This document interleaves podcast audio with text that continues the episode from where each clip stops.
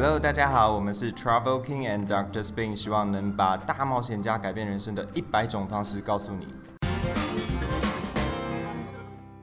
欢迎回到 Travel King and Doctor Spin，我是 Doctor Spin。我们今天邀请到的 Travel King 呢，是参加过国际奥林匹克学术研讨会，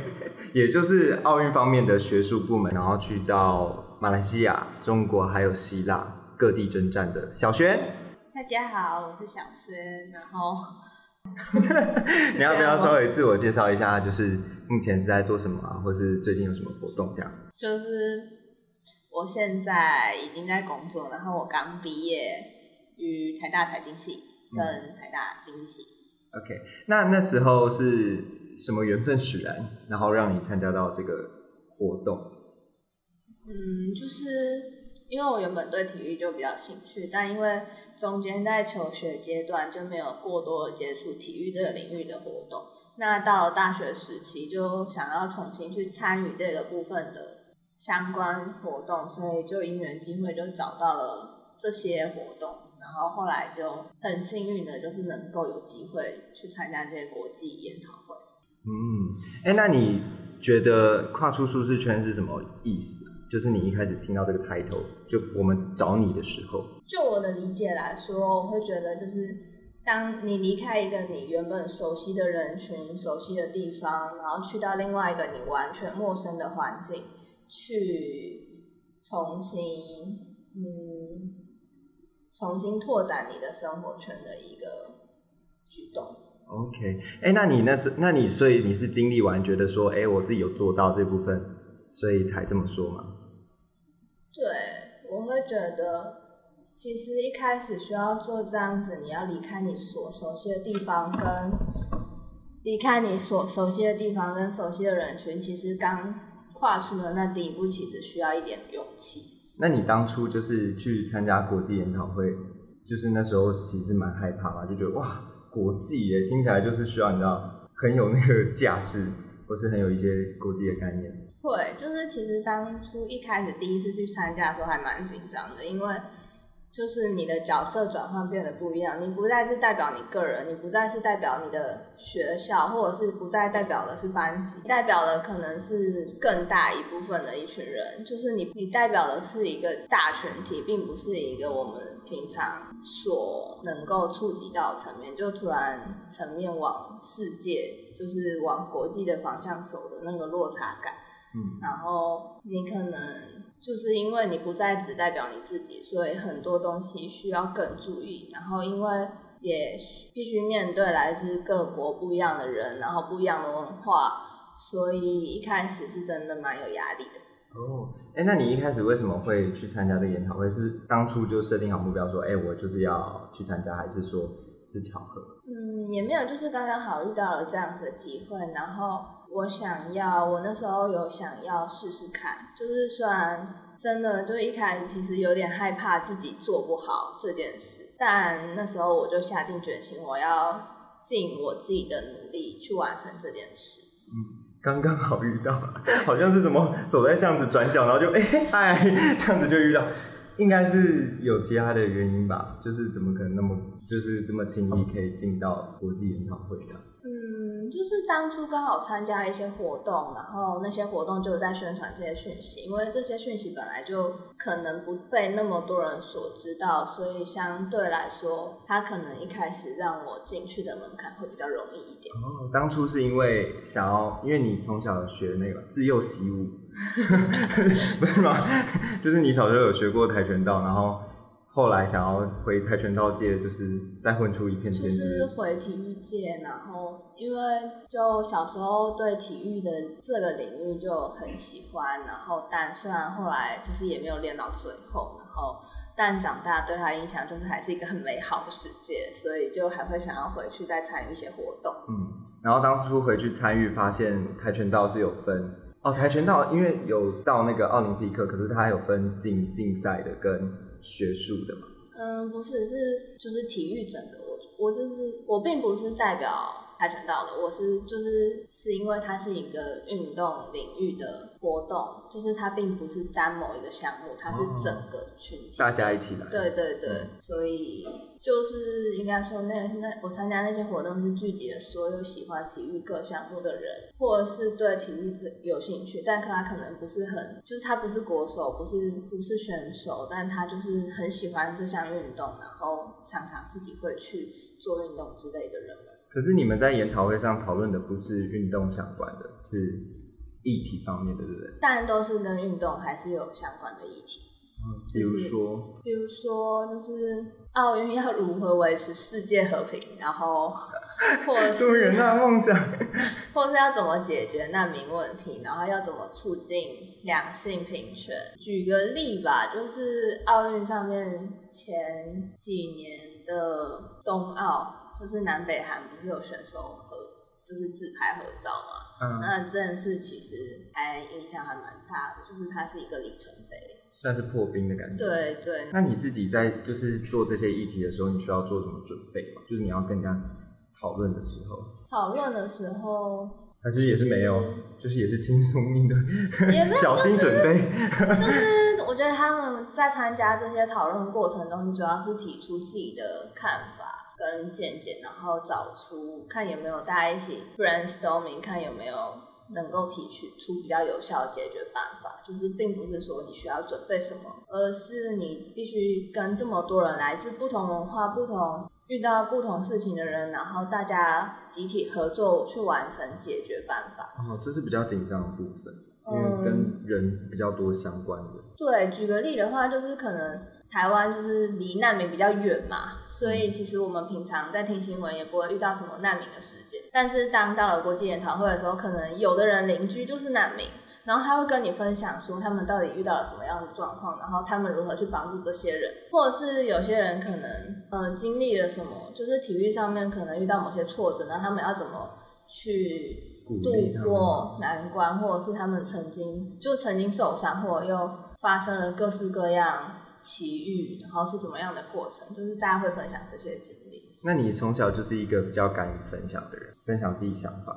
嗯，算是，但我觉得到了那个大场合又不太一样，也不是但说难听一点，就是一个不怕死的小孩，就是 出生之犊不畏虎这样，算是。对吧？就是可能我就是比较偏那种敢讲的人，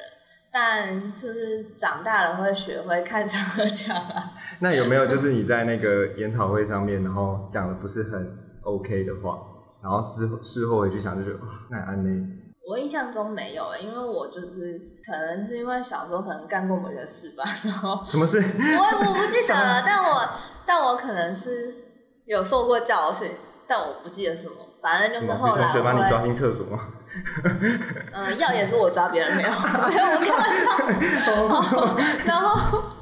然后后来，反正就是我有一个习惯，就是我每做一件事情，我可能当下觉得我哪里做不好，我可能回去就马上反省，然后我下次就会尽量避免这样的举动。所以其实我在讲话的时候，我也会想清楚，说这个时候该底到底该能不能讲这件事，或者是适不适合讲。就是我在做这件事情的时候，我都会谨慎小心，因为尤其是在大场合里面。所以对于就是跟别人分享自己的想法，还有讨论上比较没有，呃，沟通上比较没有问题。那国际研讨会最困难的点对你来说是什么？我觉得我执行上最困难就是认人，因为就是参加过最大的研讨会一次，可能就快两百个人，然后然后你所有人关在一起两个礼拜，第一个礼拜大家根本几乎根本就是每天，然后遇到每个人都在自我介绍。但是我真的还是没有办法两个礼拜把那一百多个人、快两百个人记完。嗯，我也觉得很困难。没有办法，尤其就是我有，我觉得我有一点脸盲啊，就是真的会西方脸孔有些会对我来说一样，你谁？你是谁，那他如果突然就是来搭你肩，哎、小轩，然后就啊，然后就忘记名字，没有，就是你要装镇定，然后你要假装你记得他，那没有被人家发现说你忘记他吗？很少很少，技巧纯熟。啊。没有，就是其实这种场合你通常都是笑，你笑就对了，嗯，就笑可以解决这些奇怪的尴尬。那有没有就是研讨会上面讨论到最激烈？你有没有看到别人就是讨论到激烈到已经整个脸红脖子粗，然后想要干架的那种情况？印象中是没有啦，就大家其实都还蛮理性沟通的。嗯，那不过就是除了脸盲这件事情之外，你没有其他就是在研讨会上觉得比较印象深刻的事？就比如说可能是自己不足的地方，或是自己做的还不错的地方。就我觉得我每次出去都会觉得自己不足的，就是可能你遇到这么多人，然后你会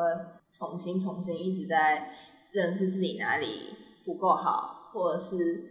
就是因为很多来自不同地方人有不同的文化，然后你每次都在刷新你必须要跟哪些文化人怎么样的互动的模式，会对他们比较友善，或者是有些人本来就是就可能我觉得最难的就一定还是跟人之间的沟通。所以是跟他们，比比如说嘞，比较具体的是，可能你遇到某一个人，然后你觉得他还蛮厉害，然后就相形见绌，觉得自己好像还不够足，或是说，对啊对啊，就像你说的，可能跟他沟通上面有没有什么比较具体，可以跟大家分享，或是文化上面觉得没有尊重到别人文化部分，就是我觉得这是蛮。就是你只要一出去的话，就会觉得这个点很容易不小心触犯到。但我觉得遇到的很长都是因为文化上不同，所以可能你会觉得处不来吗？也不会处不来，就会你就会觉得很奇怪，就是无法顺其自然，因为你本本来就是两个不同世界的人，所以你硬要有什么过多的交接，好像也不太行。但其实我觉得。大部分因为大家都还蛮友善，然后都还蛮 open minded，所以这种状况真的就很少。就是可能相较之下，还是可能你会觉得跟某些哦，对我突然想到一件事，来来来来来，就就 就是可能有某两个国家，就他们真的国际关系超级不好，然后所以那两个国家虽然在这样子，我们应该要。这个我不知道，好吧，就是在这样子的国际研讨会，就其实。就是他本来就是为了促进世界和平，所以其实大家都应该就是不要任何成见，但其实自己要先和平，对对，才会让世界和平。对，然后所以，但其实真的会有那种关系特别不好的国家的人，就不会特别往来，但他们也不会就是有过多的，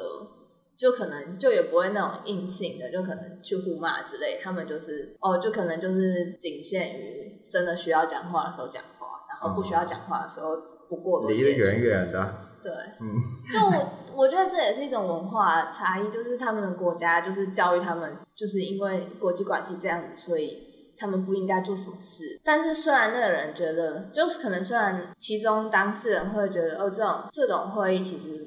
没关系，就他们都知道这件事，但是他们却还是会就是尽量避免过多的接触，因为你现在代表是。他们现在代表是他们的国家，所以他们没有办法去太随心所欲这样。所以你自己本身也是在这个研讨会上面变得比较谨言慎行这样子。就应该说本来就会了，然后在研讨会上面，就是你必须要每天就是时时刻刻都注意。啊，那你有就是睡不好或吃不好？有没有紧张到这种地步？呃，也不至于，因为其实这研讨会就也没有想象中那么严肃啦，就还是有一些玩乐的性质在。玩什么？也没有，就是很多 social 活动吧。哦。就可能 party。like that，反正就可能可能晚上会有一些什么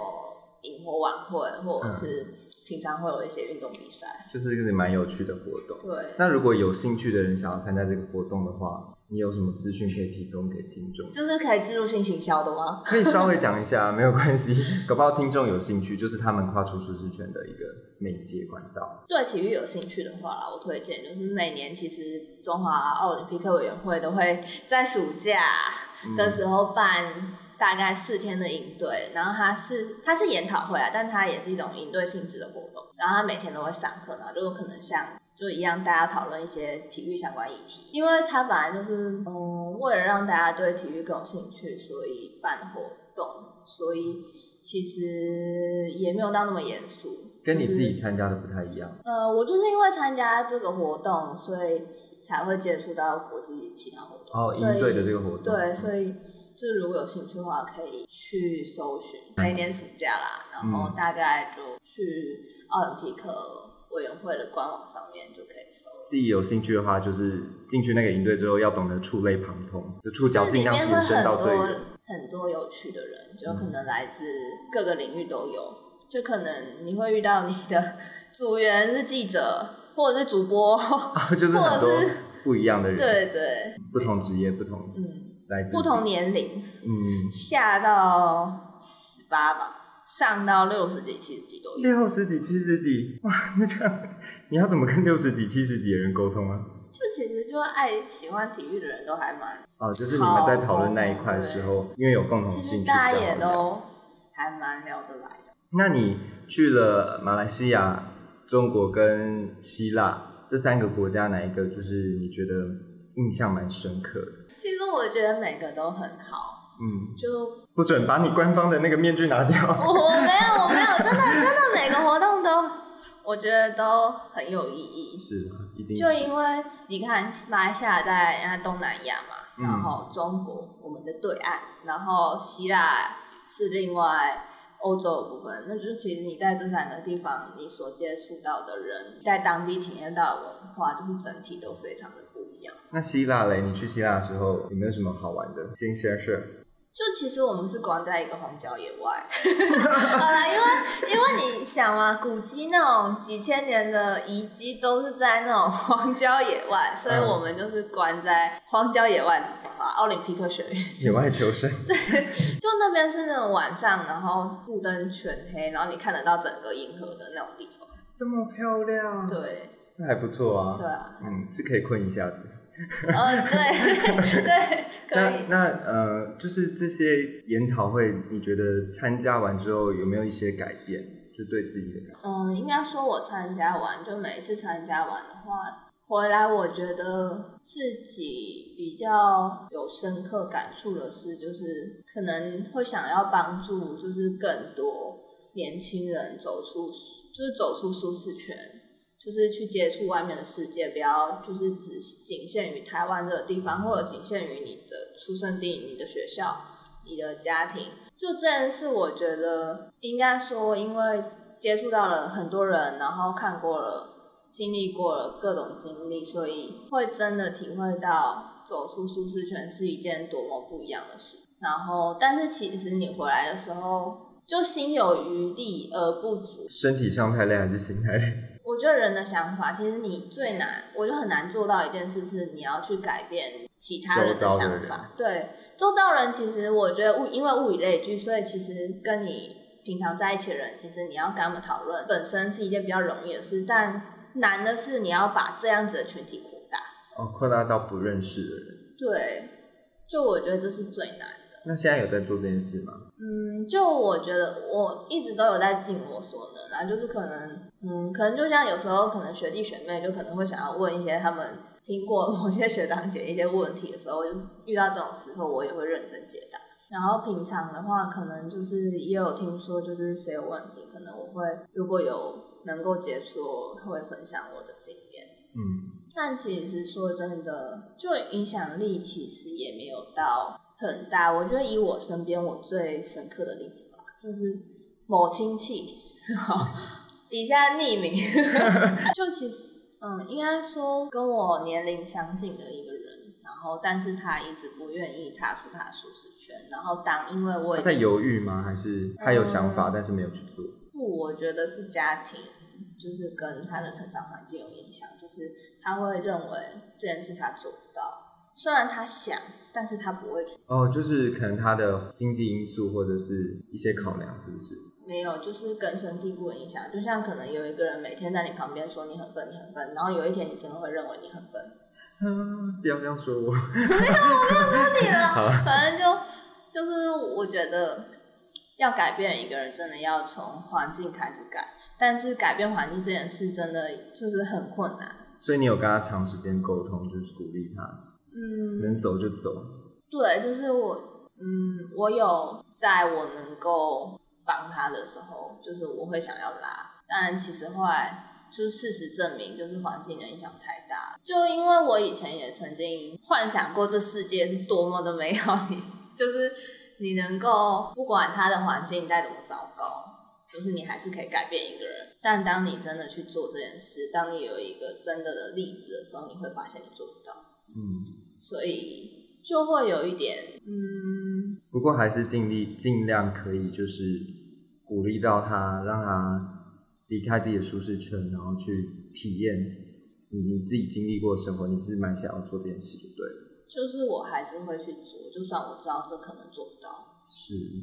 那你觉得除了国际研讨会之外，还有什么是你觉得算跨出自自己平常熟悉的领域，然后去做的事情？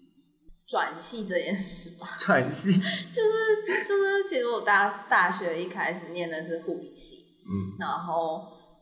然后后来就转去财经，就大部分人听到都会想说你怎么跨这么差很多欸。就是一个医学院，然后一个管理学院。其实我转系的时候也没想那么多，就是就是因为觉得当初就是觉得我不想要念这个职业，就是不想要走这条路，所以我换一个环境。但其实你刚换的时候，就转学生或转系生应该深有体会啊，就是你原本熟悉的好朋友都在你原本那个系，但是你突然到一个另外一个系，但是另外一个系的人其实他们都已经认识了，所以你要重新把你的你周边的朋友再全部重新认识一次。哦，就是也是要跟人家交接的部分比较难。对，就是，但因为我比较奇怪吧，就是我也是那种就是一个人也可以活得好好的，所以，但其实就是还是有认识很多人，只是这对我来说影响就不是那么大，因为我知道我自己是会去主动认识别人的人，但如果你不是主动会去认识别人的人，那这可能对你来说就有点困难。哦，就对于转系的人来说，群体这样子。哎、不过你当初 是呃，因为觉得护理系不是你理想当中的样子，所以才转系嘛？嗯，对，就是那时候念了，觉得跟自己，就是我念了，然后清楚的了解到我未来不想要走这方面的领域。那你还蛮幸运的，因为有些人到了大三还是不飒飒，嗯，不是我啦，不是我，我知道，就是就这点来一头说，就是雾水。还蛮幸运的。对那如果对于那些可能想转系但是蛮彷徨的人，你会有什么想要跟他们说的？想转系蛮彷徨，就是其实就我看过很多例子，就可能你会怕你转不过去，或者是转不过去怎么办，然后然后变成你一直在疯狂犹豫到底要不要转系这那你自己有吗？有经历这样子的一个阶段？没有，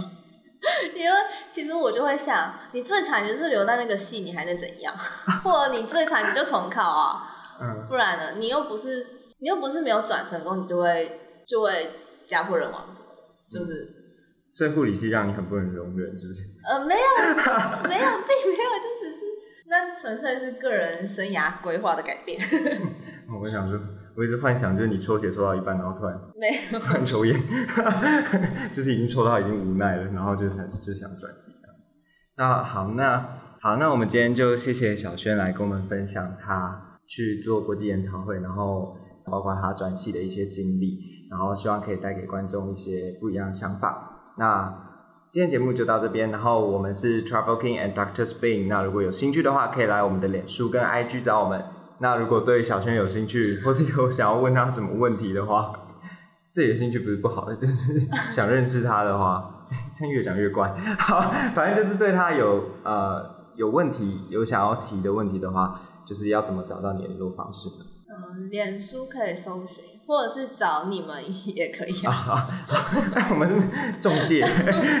可以啊，没有问题。那我们今天节目就到这边喽，拜拜。拜拜。